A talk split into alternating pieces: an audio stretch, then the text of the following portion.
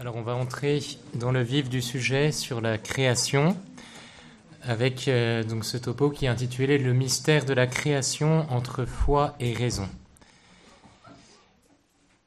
Le premier article du symbole de Nicée-Constantinople nous dit Je crois en un seul Dieu, le Père Tout-Puissant, Créateur du ciel et de la terre, de l'univers visible et invisible nous, proclamons donc chaque dimanche notre foi en Dieu créateur. La création est donc une vérité que nous devons tenir absolument par la foi. Certains vont même jusqu'à dire que nous ne pouvons pas connaître Dieu créateur sans la foi. Du temps de Saint Augustin, certains, à la question de savoir ce que Dieu faisait avant la création du monde, répondaient que Dieu préparait des supplices éternels à ceux qui réfléchiraient sur la question. Alors j'espère que personne n'a peur des supplices éternels. On va essayer de réfléchir un peu sur la création.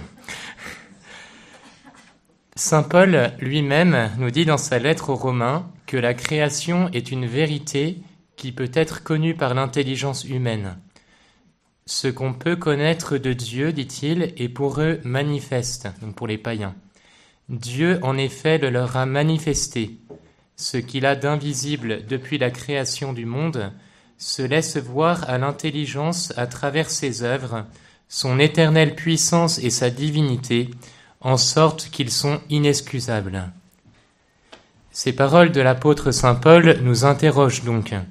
La création est-elle un mystère de foi ou une vérité accessible à la raison?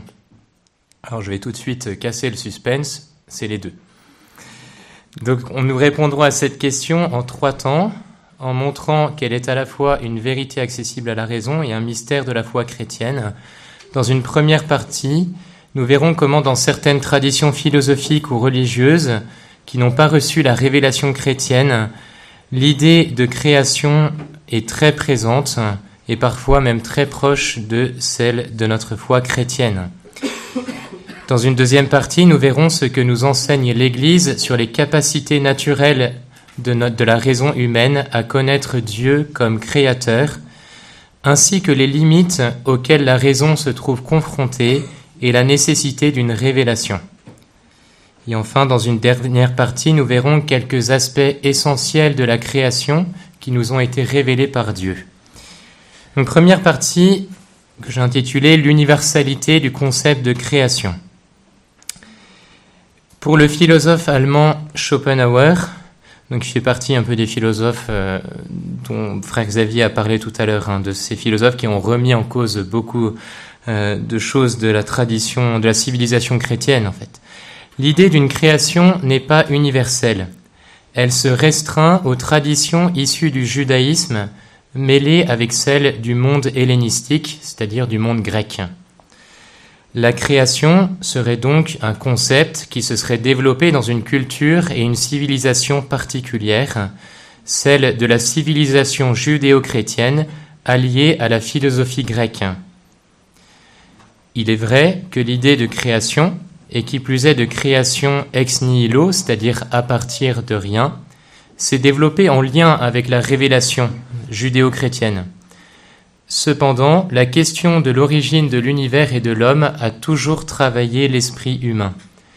Diverses réponses ont été apportées plus ou moins satisfaisantes, certaines étant matérialistes, comme par exemple Thalès qui disait que tout était eau, Anaximène que tout est air.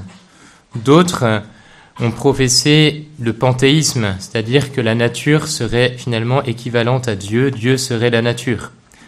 D'autres explications dualistes, comme le manichéisme ou l'hérésie des albigeois au Qatar, prétendent qu'il existe deux principes éternels, deux dieux, le dieu du bien, le dieu du mal, et que ces deux principes sont en lutte permanente. D'autres admettent, admettent, que le monde a été fait par Dieu à la manière d'un horloger qui abandonnerait le monde à lui-même, comme les philosophes des Lumières. Ces conceptions divergent radicalement de la foi catholique, mais elles manifestent l'interrogation de l'homme sur son origine et sa fin. J'en arrive à la création dans différentes traditions culturelles et religieuses. Cependant, le philosophe Paul Clavier montre donc dans un livre euh, qui s'appelle Ex Nihilo, qui est sa thèse, c'est un gros pavé, euh, montre que dans bien des cultures et civilisations, et pas seulement la culture européenne, on s'est posé ou on se pose la question de la création. C'est ainsi que Mircea Eliade, au sujet des dieux véridiques, cite, disait Au cours de l'histoire des religions des Indes, Plusieurs divinités se sont disputées le titre de divinité toute-puissante et créatrice. Il est même significatif qu'un des textes finaux du Rig Veda, le chant ou hymne de la création, repose de but en blanc la question. Et là, il cite Qui sait vraiment? Qui pourra ici le proclamer?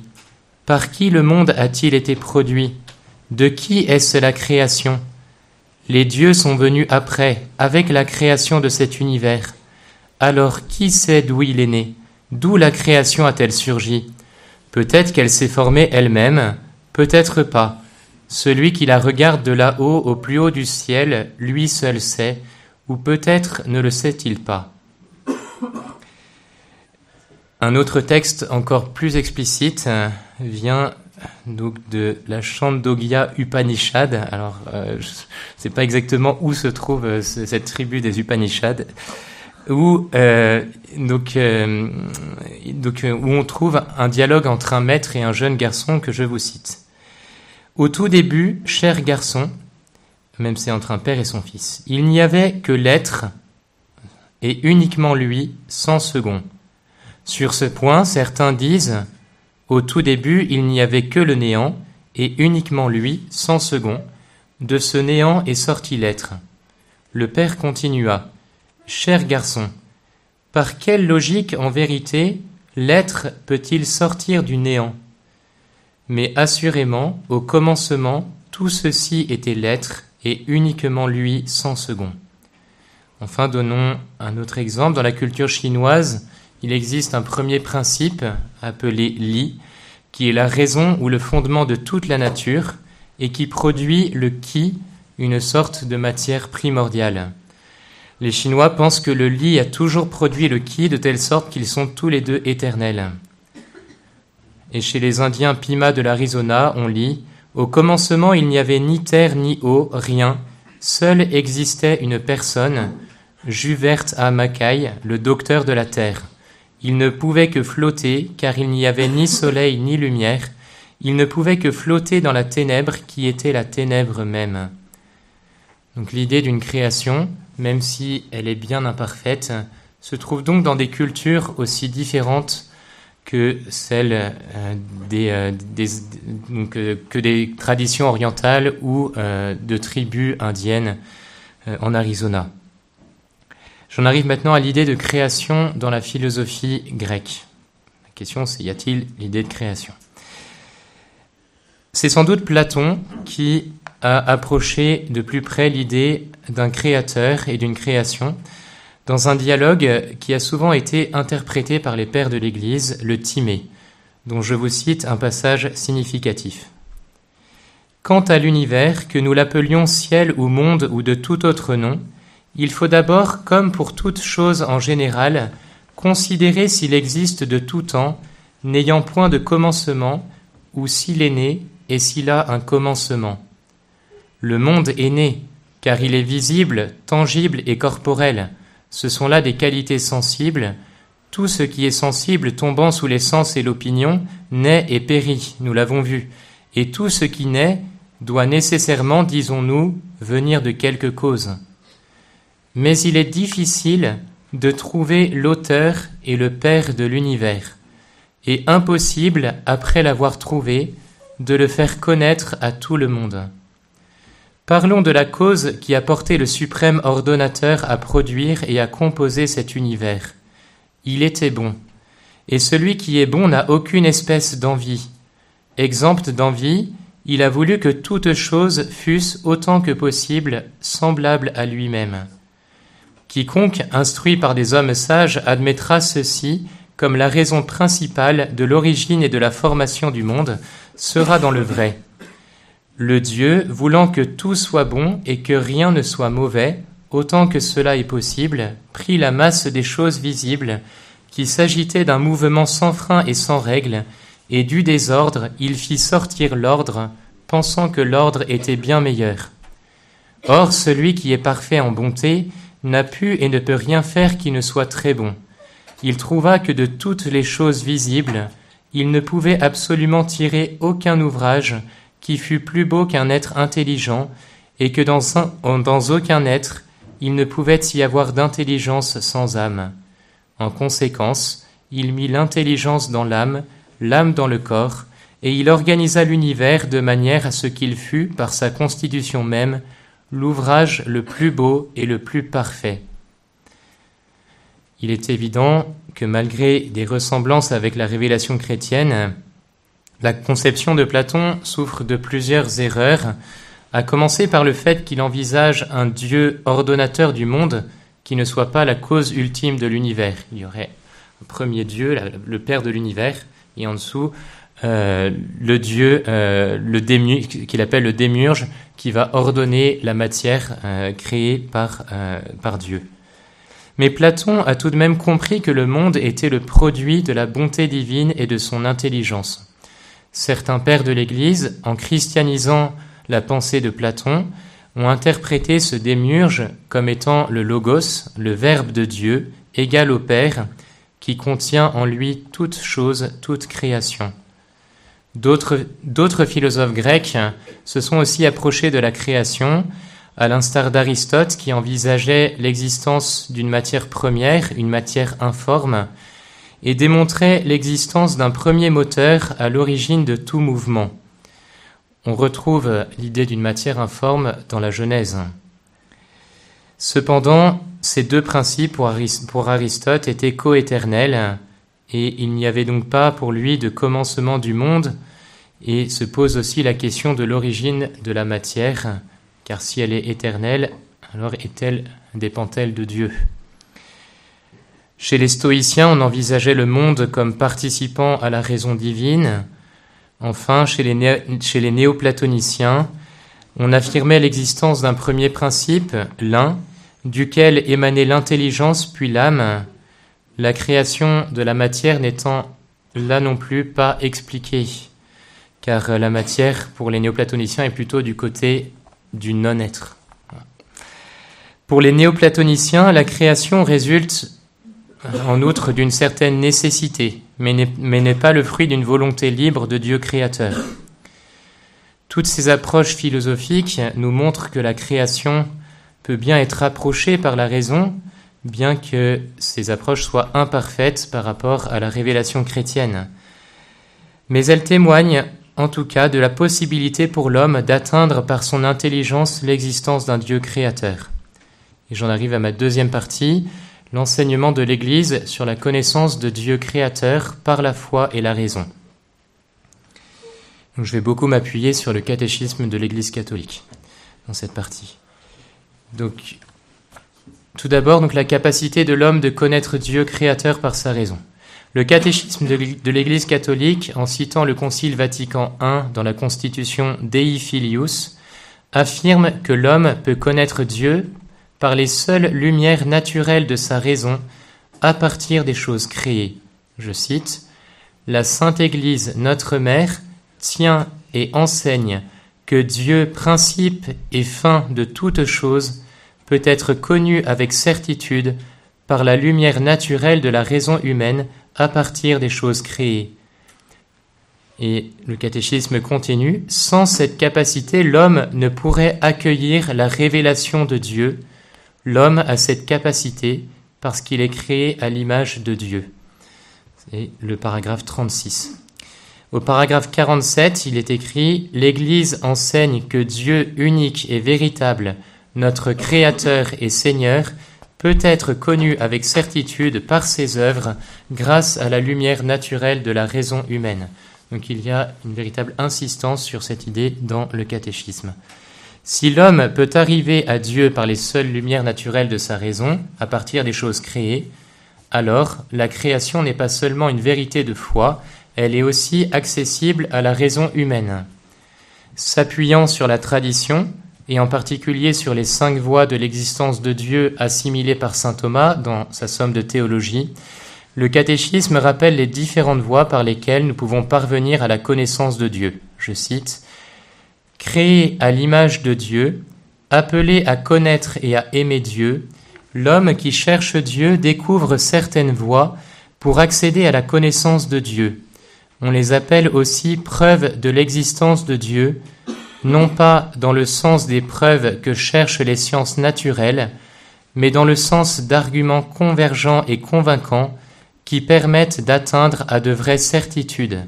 Ces voies pour approcher Dieu ont pour point de départ la création, le monde matériel et la personne humaine. Soulignons ce que nous venons euh, d'entendre, que les voies de l'existence de Dieu ne sont pas des preuves au sens des sciences naturelles, des sciences expérimentales. Celles-ci peuvent être des indices pour penser l'existence d'un créateur, mais elles ne peuvent démontrer l'existence du créateur, elles ne peuvent démontrer la création. Ainsi, avec la théorie du Big Bang, certains en sont venus à poser comme hypothèse la plus probable l'existence d'un Dieu créateur. Mais on ne pourra jamais démontrer la création, car la méthode scientifique ne le permet pas tout simplement, car elle s'appuie sur euh, la matière, sur, une cause matérielle. C'est donc le rôle de la philosophie de trouver des preuves ou arguments qui soient contraignants pour notre intelligence. Contraignant, ça ne veut pas dire qu'il y a une violence hein, sur notre intelligence, mais c'est dans le sens où notre intelligence sera amenée à découvrir la vérité. Ainsi, par exemple, donc saint Thomas, avec, ses, avec les cinq voies qui synthétisent en fait euh, des, preuves de l'existence de Dieu qu'on trouve euh, chez des philosophes antiques, euh, dont certains que j'ai cités, et, et d'autres. donc saint Thomas parle, parle surtout du monde, des, des, choses, créées. mais on a aussi d'autres d'autres preuves de l'existence de Dieu à partir de l'intériorité de l'homme, qui ont par exemple été développées par saint Augustin. Alors mon deuxième point sur cette partie sera les difficultés de la raison à connaître Dieu créateur. Nous le constatons, la raison éprouve des difficultés à connaître Dieu créateur.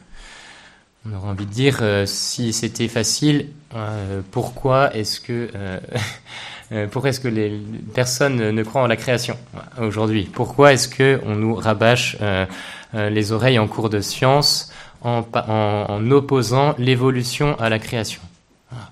Demain, je crois que Sir Gaëtan en parlera. mais voilà, donc, il est important de comprendre que il est important de, voir qu'effectivement la raison éprouve ses difficultés. Euh, le catéchisme de l'Église catholique dit Dans les conditions historiques dans lesquelles il se trouve, l'homme éprouve bien des difficultés pour connaître Dieu avec la seule lumière de sa raison. Et là, euh, c'est une citation de Humanit Generis, donc de Pie XII, pape Pie XII. Bien que la raison humaine, en effet, à parler simplement, puisse vraiment par ses forces et sa lumière naturelle arriver à une connaissance vraie et certaine d'un Dieu personnel, protégeant et gouvernant le monde par sa providence, ainsi que d'une loi naturelle mise par le Créateur dans nos âmes, il y a cependant bien des obstacles empêchant cette même raison d'user efficacement et avec fruit de son pouvoir naturel, car les vérités qui concernent Dieu et les hommes dépassent absolument l'ordre des choses sensibles, et lorsqu'elles doivent se traduire en action et informer la vie, elles demandent qu'on se donne et se renonce. L'esprit humain, pour acquérir de semblables vérités, souffre difficultés de la part des sens et de l'imagination, ainsi que des mauvais désirs nés du péché originel. De là vient qu'en de telles matières, les hommes se persuadent facilement de la fausseté, ou du moins de l'incertitude des choses dont il ne voudrait pas qu'elle soit vraie. Donc la raison peut donc en droit connaître Dieu créateur, mais en fait, de nombreux obstacles l'empêchent d'y parvenir. Deux raisons principales ont été mentionnées ici. D'une part, l'esprit humain peut souffrir des limites dues au sens et à son imagination, qui peuvent être source de confusion et d'erreur pour atteindre Dieu qui dépasse absolument les réalités sensibles. D'autre part, les mauvais désirs nés du péché originel empêchent l'homme d'exercer sa raison correctement et d'atteindre les vérités les plus ultimes. D'où la nécessité d'une révélation. Si donc Dieu créateur peut être connu par la raison, mais que celle-ci souffre de bien des difficultés pour l'atteindre, une révélation est donc nécessaire pour connaître la réalité de la création avec certitude. C'est le sens du paragraphe 38 du catéchisme de l'Église catholique qui s'inspire largement de la question 1, article 1 de la Somme de théologie de Saint Thomas.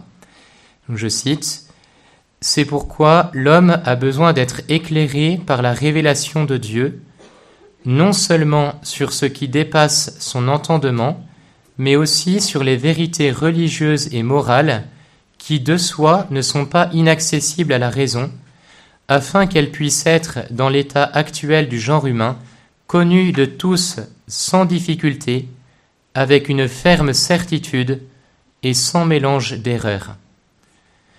Donc si certaines vérités sont donc accessibles à la raison, comme c'est le cas pour la création, mais la foi va venir au secours de la raison pour que cette connaissance ne soit pas mêlée d'erreurs et que cette connaissance puisse être certaine. L'enseignement de l'Église est donc clair. Par les seules lumières naturelles de la raison, l'homme est capable de découvrir l'existence d'un Dieu créateur.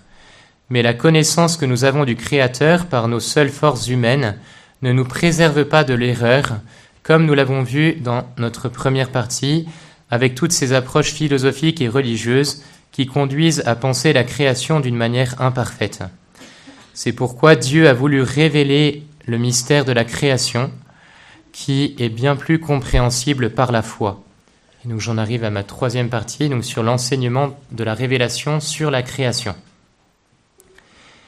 Dans la partie du catéchisme concernant le premier article du credo que nous avons cité tout à l'heure, nous lisons on reprend l'idée que l'intelligence humaine est capable de connaître Dieu créateur. L'intelligence humaine a la capacité certes de trouver déjà une réponse à la question des origines. En effet, l'existence de Dieu le créateur peut être connue avec certitude par ses œuvres grâce à la lumière de la raison humaine, même si cette connaissance est souvent obscurcie et défigurée par l'erreur. C'est pourquoi la foi vient confirmer et éclairer la raison dans la juste intelligence de cette vérité. Et là, une citation de l'Épître aux Hébreux. Par la foi, nous comprenons que les mondes ont été formés par une parole de Dieu, de sorte que ce que l'on voit provient de ce qui n'est pas apparent. Dieu a donc révélé le mystère de la création pour que nous puissions le connaître sans risque d'erreur. Nous commencerons par parler de l'importance des trois premiers chapitres du livre de la Genèse, comme fondement de la révélation sur la création, puis nous verrons comment la création est une œuvre de la Trinité tout entière, et enfin nous ferons quelques considérations sur le mystère de la création et ses implications. Donc le premier point, les trois premiers chapitres de la Genèse, fondement de notre foi. Nous savons, la révélation nous vient par deux canaux, celui de l'écriture sainte et de la tradition. Dans l'écriture, qui est inspiré par Dieu, rappelons-le, l'Église nous donne à lire concernant la création les trois premiers chapitres de la Genèse comme source fondamentale de ce que nous devons croire au sujet de la création. Je cite, Parmi toutes les paroles de l'Écriture sainte sur la création, les trois premiers chapitres de la Genèse tiennent une place unique.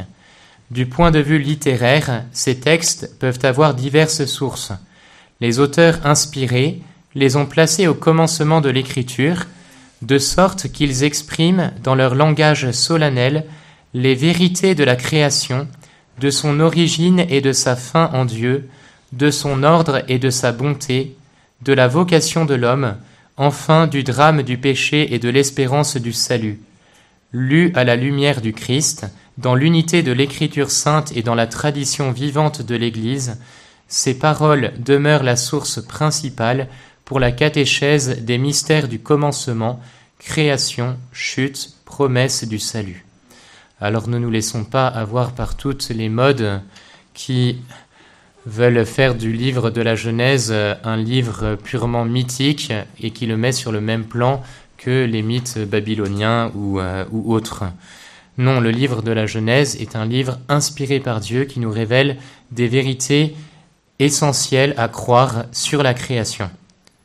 Certes, l'Église reconnaît que le genre littéraire de ce livre est, difficile à définir, mais elle rappelle qu'ils expriment dans un langage solennel les vérités de la création.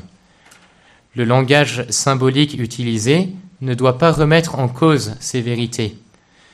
Il est évident, par exemple, que la création ne s'est pas faite en sept jours, mais beaucoup d'enseignements nous sont donnés à travers le récit de la Genèse.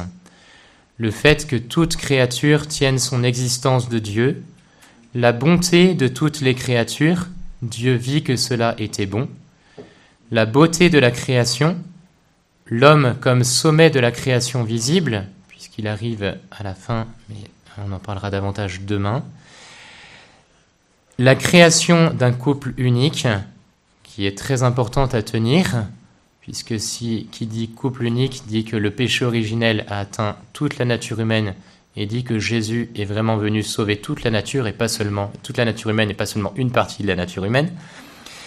Et l'importance du repos sabbatique qui deviendra le repos dominical. Il faut donc tenir bon pour ne pas mettre ces trois premiers chapitres de la Genèse au même plan que les mythes. Et je cite encore le catéchisme qui nous dit Le texte sacré enseigne au sujet de la création des vérités révélées par Dieu pour notre salut. J'en arrive à mon deuxième point sur la création, œuvre de la Sainte Trinité. Rien que dans les premiers mots du livre de la Genèse, qui sont aussi les premiers mots de la Bible, on a un enseignement très fort sur la création. Au commencement, Dieu créa le ciel et la terre. Plusieurs vérités sont là affirmées. D'une part, le Dieu éternel a posé un commencement à tout ce qui existe en dehors de lui. D'autre part, Dieu seul est créateur. En hébreu, bara a toujours Dieu pour sujet. Donc on n'est pas dans l'idée d'une création artistique, par exemple, où on a une matière préexistante. Là, on n'a pas de matière au départ. Enfin, le ciel et la terre désignent la totalité de ce qui existe et qui dépend de celui qui donne l'être. La foi chrétienne nous incite donc à croire que Dieu seul est créateur, que le monde a commencé et que tout être est créé par Dieu et dépend de Dieu dans son être. La raison ne peut, ne peut pas saisir d'une manière directe que la création est l'œuvre de la Sainte Trinité. En effet, le mystère de la Trinité dépasse nos capacités naturelles et, il est l'objet de la révélation. Mais par la foi, nous accueillons cette vérité que la création est l'œuvre du Père, du Fils et de l'Esprit Saint. Qu'elle soit l'œuvre du Père, cela est tout de suite explicite. Dieu dit que la lumière soit et la lumière fut.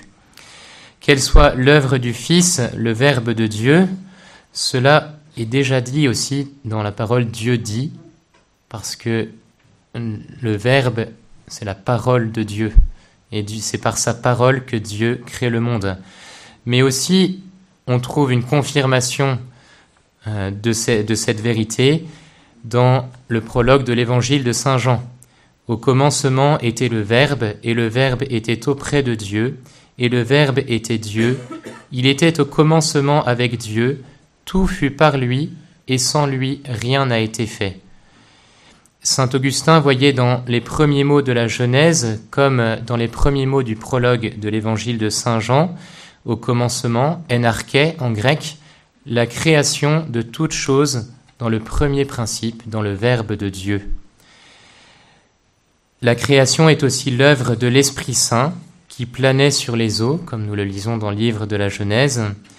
Et Saint Irénée disait, Il n'existe qu'un seul Dieu, il est, le, Père, il est Dieu, il est le Créateur, il est l'auteur, il est l'ordonnateur, il a fait toutes choses par lui-même, c'est-à-dire par son Verbe et sa sagesse, par le Fils et l'Esprit qui sont comme ses mains.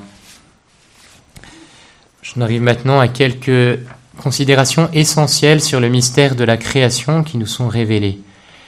La révélation nous enseigne plusieurs choses essentielles sur le mystère de la création. Dieu crée le monde par sagesse et par amour. La création est un acte qui n'est pas arbitraire de la part de Dieu. C'est un acte aussi ordonné par sa sagesse hein, et c'est un acte parfaitement libre. Contrairement à ce que pensaient les philosophes néoplatoniciens, la création n'est pas une émanation nécessaire de Dieu, dans le sens où il y aurait une nécessité à ce que la création apparaisse à partir de Dieu. Par ailleurs, il y a une distinction nette entre, d'une part, le Créateur et d'autre part, la créature. Nous ne sommes que des créatures, et non pas le Créateur. Ce que Platon avait pressenti, la révélation nous l'enseigne d'une manière ferme. Dieu a créé le monde bon. Tout ce qui a été créé vient de Dieu et est bon. Dieu vit que cela était bon. La création est bonne par nature, c'est par le péché originel qu'elle a été déchue et non par la volonté de Dieu. Par ailleurs, nous croyons par la révélation que Dieu crée à partir de rien et que la matière vient de lui. Le concile de Latran IV en 1215 affirmait Nous croyons fermement et confessons avec simplicité qu'il y a un seul et unique vrai Dieu, unique principe de toutes choses, créateur de toutes choses visibles et invisibles, spirituelles et corporelles, qui, par sa force toute puissante, a tout ensemble créé de rien dès le commencement du temps, l'une et l'autre créature, la spirituelle et la corporelle, c'est-à-dire les anges et le monde, puis la créature humaine, faite à la fois d'esprit et de corps. Dieu est donc créateur et du monde invisible et du monde visible. Il est créateur du ciel et de la terre, de la créature spirituelle et corporelle. Dieu est créateur de la matière, qui est donc bonne. Le concile de Latran IV voulait répondre à l'hérésie albigeoise, qui consistait à dire que la matière était mauvaise et que le Dieu bon ne pouvait avoir créé le corps humain et la chair. Toute créature, y compris la matière, est donc bonne. Il est important de rappeler que l'Église a toujours défendu dans son enseignement la bonté de la matière. Lorsque Saint Paul parle de la loi de la chair, il ne condamne pas la matière, le corps humain en tant que tel, mais les mauvais désirs qui naissent de la chair et qui sont une conséquence du péché originel. En conclusion, nous pouvons donc affirmer que la création, est à la fois une vérité accessible à la raison humaine et un mystère qui la dépasse et devant lequel nous, ne pouvons que nous mettre à genoux, comme l'a dit frère Xavier tout à l'heure. Les hommes peuvent accéder à la connaissance de Dieu créateur par leur intelligence, comme nous l'avons rappelé avec Saint Paul, mais cette connaissance est souvent obscurcie à cause de nos limites liées à notre corps et au péché originel. Dieu a voulu cependant révéler le mystère de la création pour que nous puissions adhérer plus fermement à cette vérité fondamentale pour notre foi et de laquelle découlent toutes les autres. Nous ne sommes pas le fruit du hasard et de la nécessité, mais nous sommes créés librement et par amour par Dieu qui veut nous conduire au bonheur du ciel. La catéchèse sur la création est fondamentale pour rappeler d'où nous venons et où nous allons. Concluons avec Joseph Ratzinger qui, dans une conférence sur la transmission de la foi en 1983, parlait du danger de l'abandon de la notion de création dans la catéchèse. Citation est un peu difficile, surtout à cette heure-là, mais euh, si vous voulez, je pourrais vous la redonner plus tard. La marginalisation de la doctrine de la création réduit la notion de Dieu et par voie de conséquence la Christologie. Le phénomène religieux ne trouve alors plus d'explication en dehors de l'espace psychologique et sociologique. Le monde matériel est confiné dans le domaine de la physique et de la technique. Or, c'est seulement si l'être, y compris la matière, est conçu comme sorti des mains de Dieu et maintenu dans les mains de Dieu, que Dieu est aussi réellement notre Sauveur et notre vie, la vraie vie.